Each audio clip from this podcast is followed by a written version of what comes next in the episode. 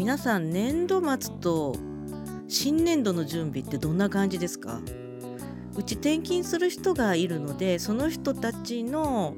転勤の準備したりだとか新しく転勤してくる人たちの準備とかって忙しいんですけれどそれよりもですね来年度のねこうやっていくよっていう本社からの方針の